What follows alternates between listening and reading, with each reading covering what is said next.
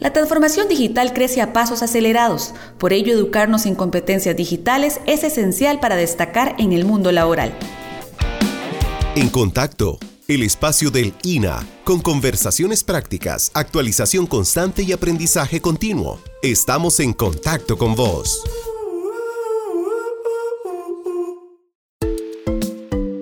Bienvenidos a este podcast del Instituto Nacional de Aprendizaje. En el capítulo de esta semana conversamos sobre la importancia de las competencias digitales, especialmente en estos tiempos que a causa del COVID-19 la demanda de profesionales expertos del sector digital seguirá aumentando notablemente. Nuestro invitado para comprender mejor este tema y su impacto es don Roberto Sasso máster en Ciencias de la Computación de la Universidad de Essex, Inglaterra, y doctor en Ingeniería de Software de la Universidad de Oxford, con más de 40 años de experiencia profesional en tecnologías de información, además presidente del Club de Investigación Tecnológica y organizador y curador de TEDx Pura Vida. Don Roberto, bienvenido. Muchas gracias por invitarme, mucho gusto estar aquí. Gracias por acompañarnos.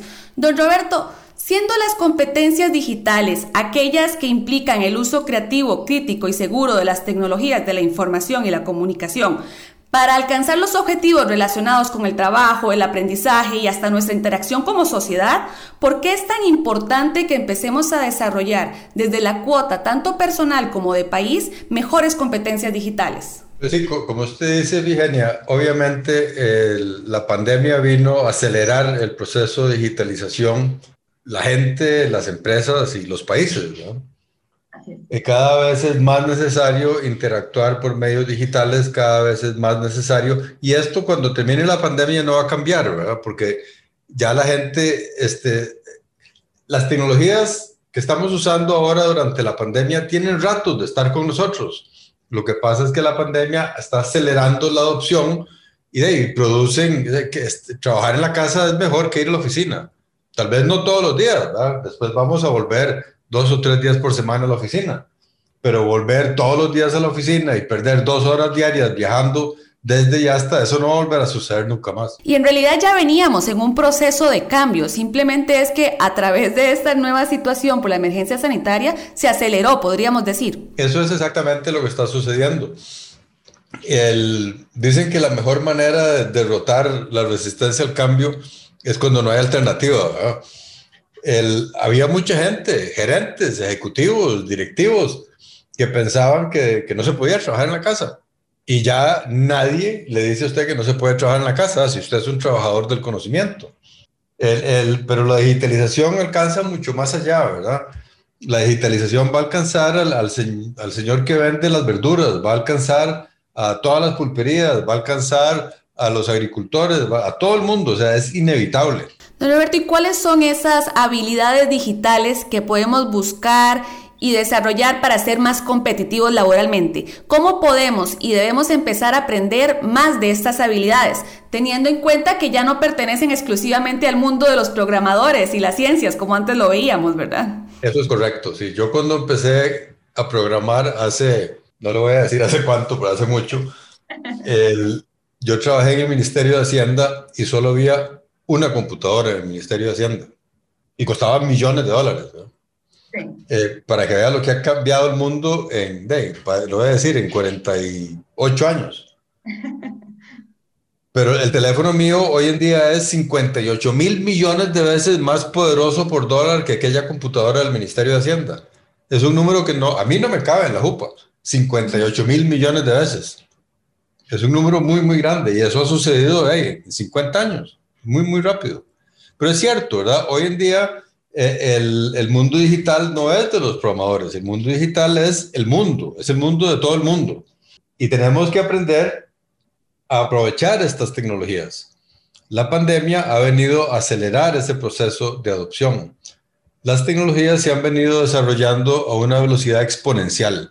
Por eso es que mi teléfono es tantas veces más poderoso que la única computadora que tenía el gobierno hace 50 años. Y que le costó una millonada. Le costaba, eran como 7 millones de dólares de aquella época, que debe ser, no sé, como 30 o 40 millones de dólares de hoy. Es increíble. Pero entonces sí, o sea, tenemos que, que aprender a...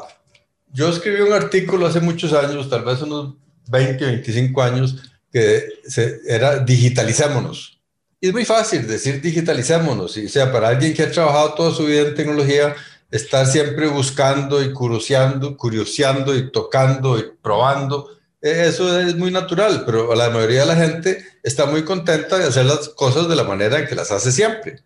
Cosas tan sencillas como comprar entradas de papel para ir al cine, o para ir al teatro, o para ir a un concierto. Eso es totalmente eh, ineficiente, carísimo e innecesario, ¿verdad? El, el papel es la, la, principal enemigo de la digitalización. La cantidad de papel que gastamos es increíble. O sea, en, en, el siglo XXI vender impresoras sigue siendo un gran negocio. Cada vez menos. Yo creo que la pandemia le va a poner un freno a eso, ¿verdad? Cada vez es menos donde encuentro uno, y yo la semana hace poco me encontré un caso donde yo cada vez que me piden firmar un papel de puño y letra, me echo un pleito, yo tengo firma digital y la ley dice que la firma digital es equivalente a la firma de puño y letra y es más segura. Entonces, este, las cosas venían cambiando despacito, pero la pandemia está, aceleró un montón ese cambio.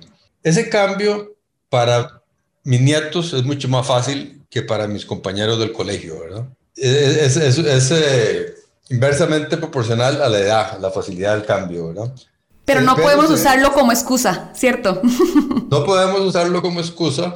Incluso hace 20 años que me fui yo con toda la familia a vivir al extranjero, de mi papá, que tendría bastante más que lo que tengo yo ahora, no parecido a lo que tengo yo ahora, este, de ahí se aprendió a comunicarse por correo y por hasta videoconferencias, el Skype existía hace 20 años.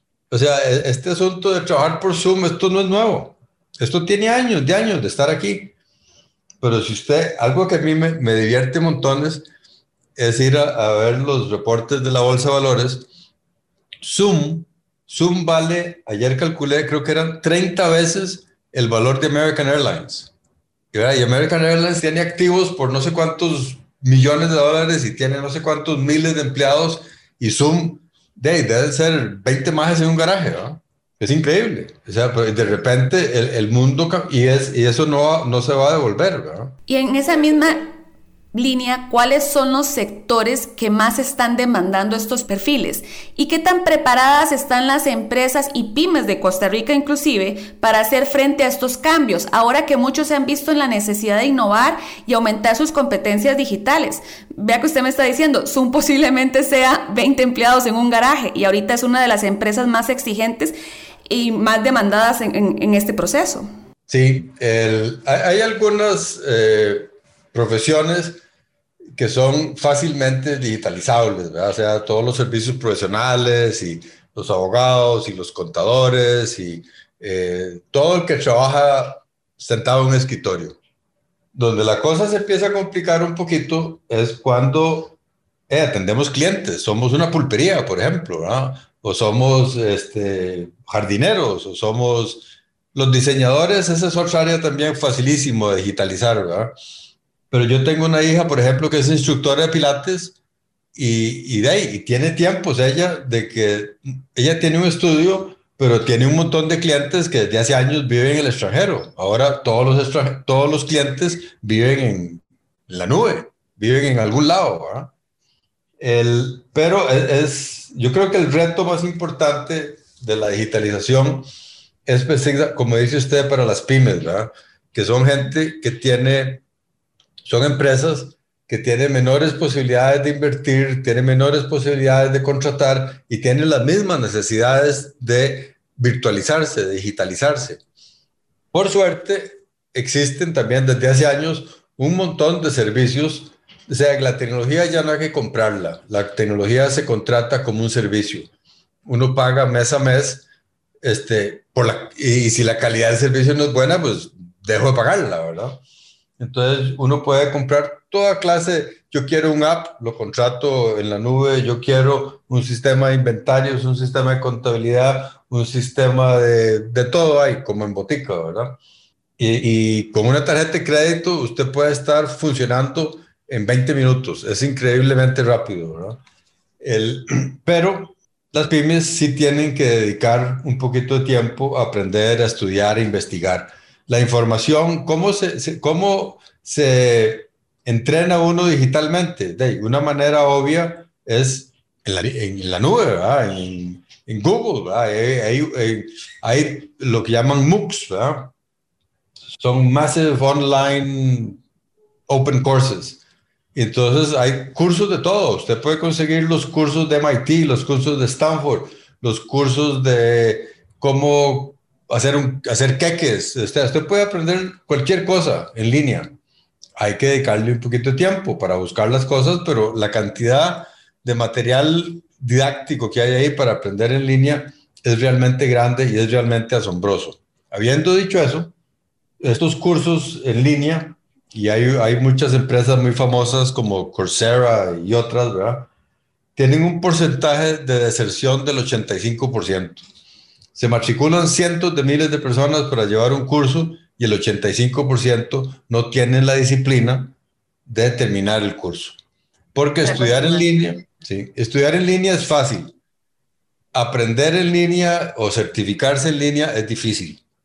Hay que tener esa disciplina.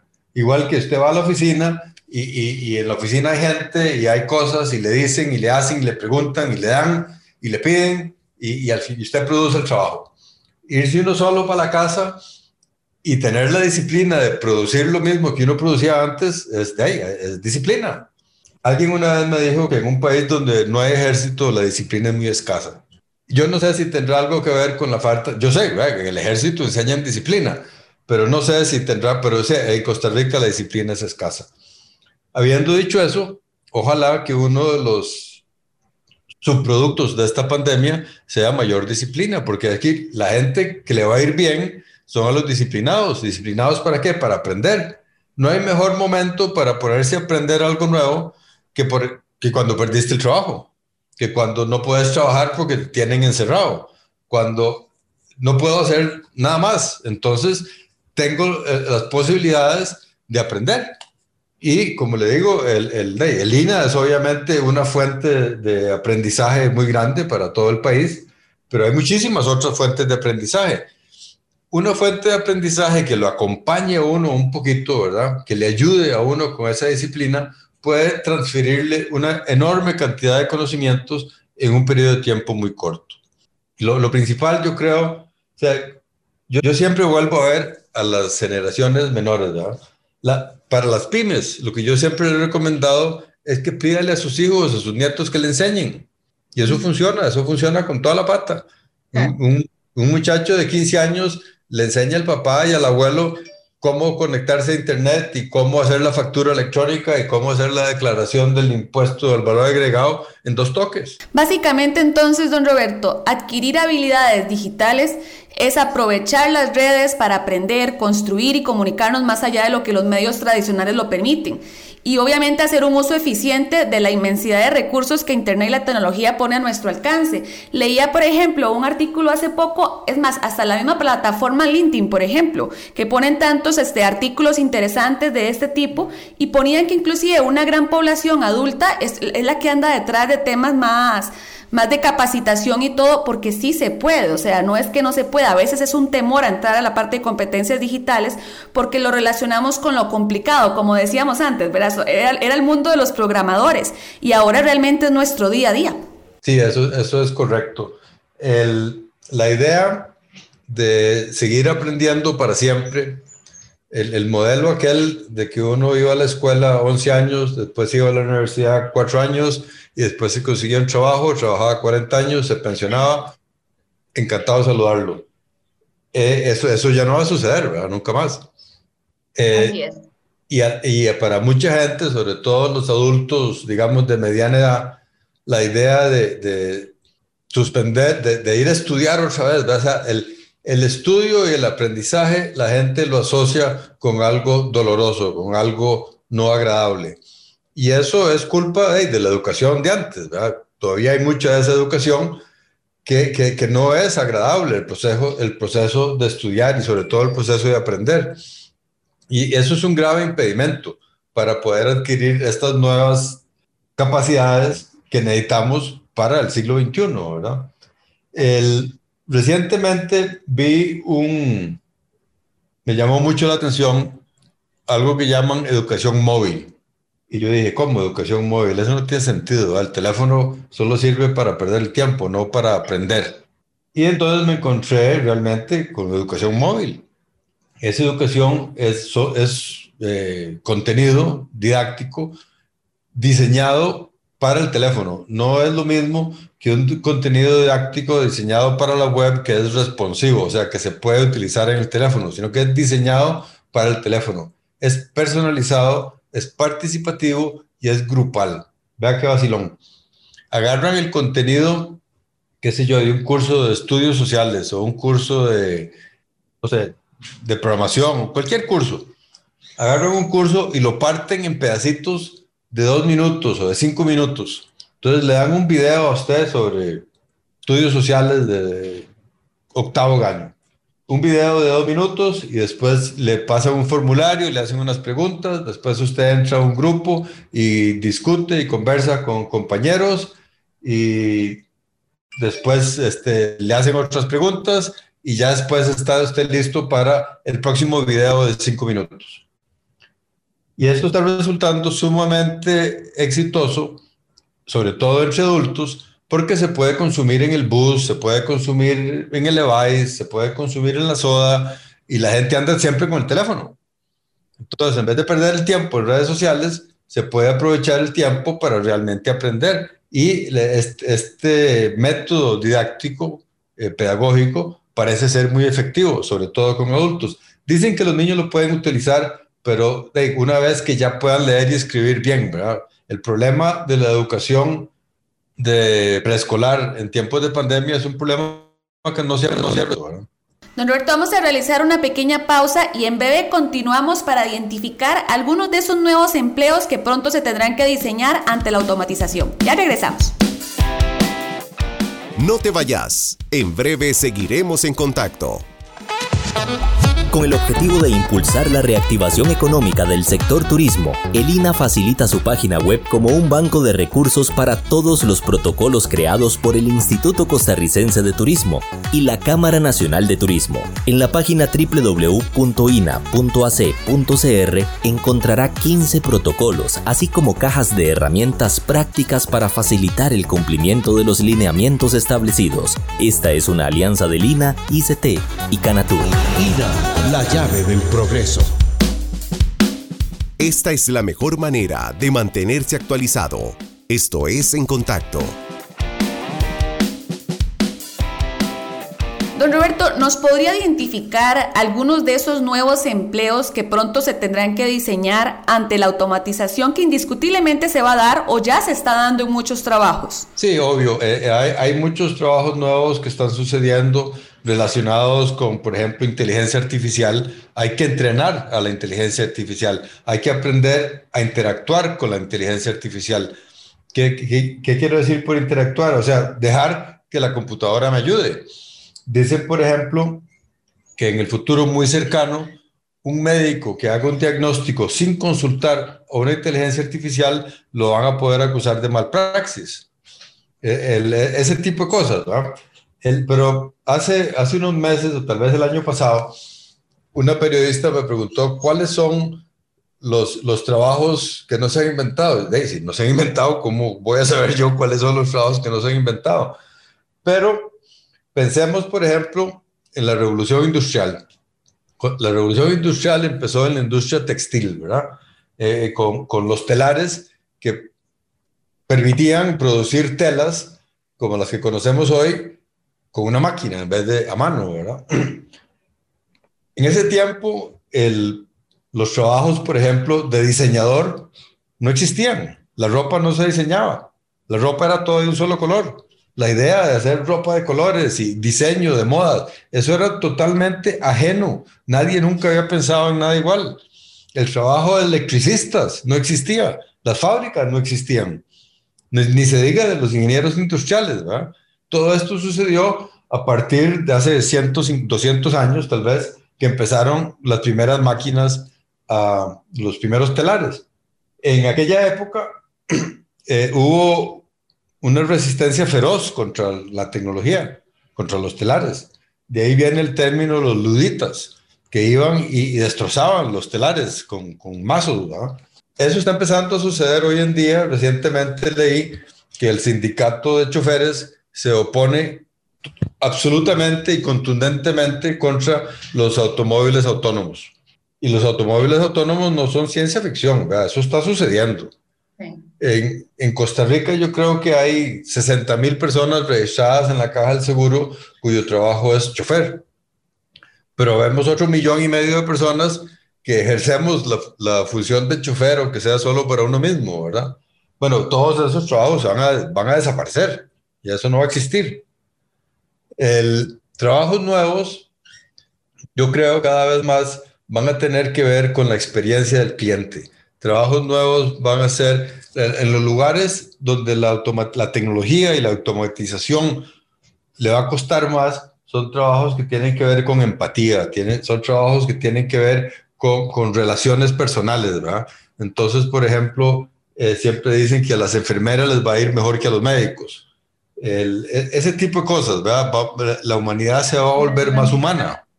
Y, y, todo el, trabajo que una máquina lo puede hacer, y que lo haga. Es, complicado, es un tema muy complicado, ¿verdad? Porque lo que sucede ahora, que no sucedía hace 200 años, es la velocidad con la que se está desarrollando la, eh, tecnología.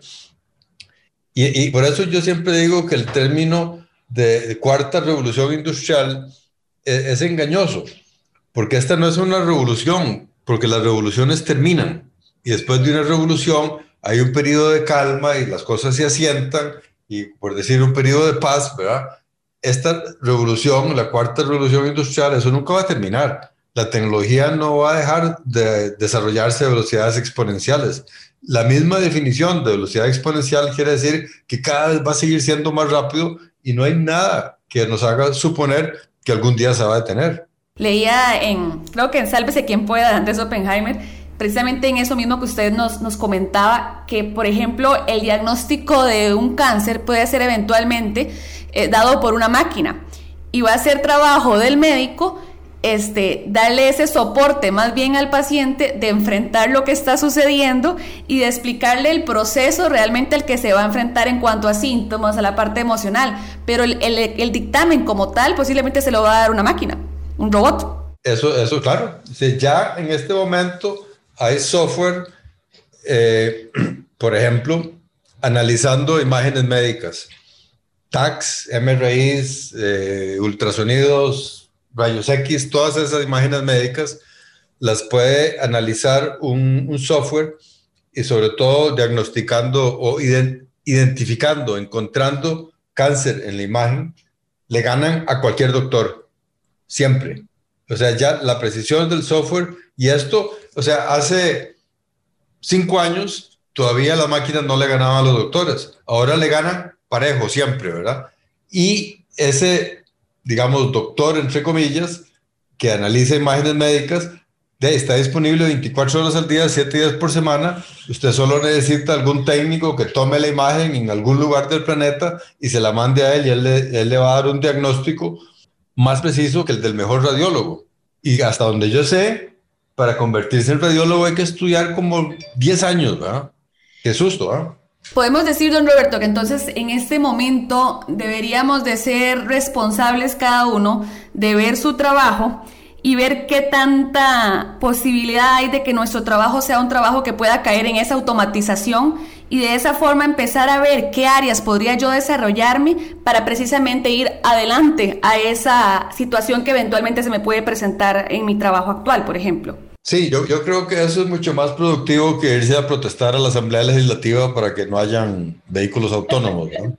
Es un proceso que enseña muchísimo y la gente que lidera esos procesos son gente que va a liderar otros procesos y eso va a seguir hasta siempre, ¿verdad? Entonces, yo recomiendo exactamente eso. Usted encuentra cosas de su trabajo que las puede hacer una máquina. Ayude para que lo haga la máquina que usted va a encontrar otras cosas que hacer que agregan más valor. Hablamos de que nos enfrentamos a la importancia de reforzar las competencias digitales de las personas trabajadoras y no podemos ignorar inclusive que aún hay carencia en nuestros sistemas de personas que no manejan inclusive habilidades digitales básicas o donde no están llegando algunas tecnologías. Desde la perspectiva laboral y de educación, ¿cuáles son las principales brechas digitales y retos que debemos enfrentar? Sí, el, principal reto que está enfrentando el país en este momento, eh, de hace algunos años, y yo hablo y escribo mucho de eso, es la infraestructura digital. Hay muchas cosas que la gente puede y debe hacer, La gente debe ir a, como decíamos antes, buscar la automatización, buscar los nuevos conocimientos, buscar las nuevas herramientas. Cada vez que alguien le dice a uno que es posible hacer tal o cual cosa, de ir y probar, ir y tantear. Es muy barato. O sea, es una manera increíble de aprender, estar bajando nuevas aplicaciones, buscando nuevas maneras de hacer las cosas, y ahí va uno aprendiendo. Estar conectado todo el día, sí, yo creo que estar conectado todo el día es bueno. Estar conectado todo el día hablando paja o, perdiendo el tiempo en redes sociales, e, eso no es bueno. Pero hay muchísimas otras cosas que uno puede hacer, ¿verdad? Don Roberto, ya para ir cerrando, desde la perspectiva de competencias digitales, ¿cuáles son las lecciones más importantes que nos ha dejado esta pandemia y en qué debemos prepararnos para el futuro? Lecciones importantes de en competencias digitales es que nada hacemos teniendo las competencias si no tenemos la infraestructura. Es igual como que tengamos todos los mejores carros del mundo, y, pero tenemos las calles hechas leña. Eso, eso no ayuda mucho, ¿verdad? Yo creo que en Costa Rica las competencias digitales, sobre todo en las nuevas generaciones, son bastante buenas y, por eso es los números de penetración eh, digital, ¿verdad? o sea, el hecho de tener tantísimas conexiones de Internet móvil muestra que la gente lo quiere usar y la gente lo sabe usar. El, el hecho de que lo use en el teléfono y no en la casa o no lo puedan usar en la casa, eh, eh, eso es un mal un mal signo de cómo nos estamos desarrollando, es una brecha importante que debemos resolver. Donde sí veo problemas serios de competencias digitales es en las generaciones mayores, ¿verdad? En lo que llamo, podemos llamar eh, gente de edad media, gente que ya tiene 20 años de estar trabajando, 25 años de estar haciendo lo mismo de la misma manera, acostumbrarse a la idea de que el mundo está cambiando de noche, por decirlo, o sea, porque cambia muy rápido, mi trabajo puede desaparecer o por lo menos tengo que estudiar otro montón de cosas para, o sea, e, eso es muy difícil. Para darle una idea, yo, yo entré a la universidad en el año 71 y la última vez que fui a una reunión de compañeros, un compañero me dijo de que lo habían hecho redundante porque había venido un ingeniero nuevo que trabajaba en Excel y, él no trabajaba en Excel y, y, perdió el trabajo. Eh, qué fregado, este, no hay, es que no hay vuelta de hoja, la gente tiene que adaptarse, tiene que aprender, pero la ventaja es que es muy fácil aprender estas nuevas destrezas, están disponibles. Se necesita disciplina y se necesita entender que tenemos que hacerlo. Y la idea de que no hay mejor momento que en tiempos de pandemia, cuando hay muy pocas otras cosas productivas que podemos hacer, es, es una época que podemos y debemos aprovechar para aprender cosas, para capacitarnos, para entrenarnos para el nuevo mundo que va a estar al otro lado de la pandemia. Don Roberto, muchas gracias por su tiempo y por habernos colaborado para aprender más de este tema tan importante que es las competencias digitales y los retos para los que debemos estarnos preparando. Muchísimas gracias. Muchísimo gusto. Regresamos la otra semana con un nuevo capítulo de En Contacto. Hasta la próxima. Este y todos los miércoles a las 4 de la tarde estaremos en contacto con vos. En contacto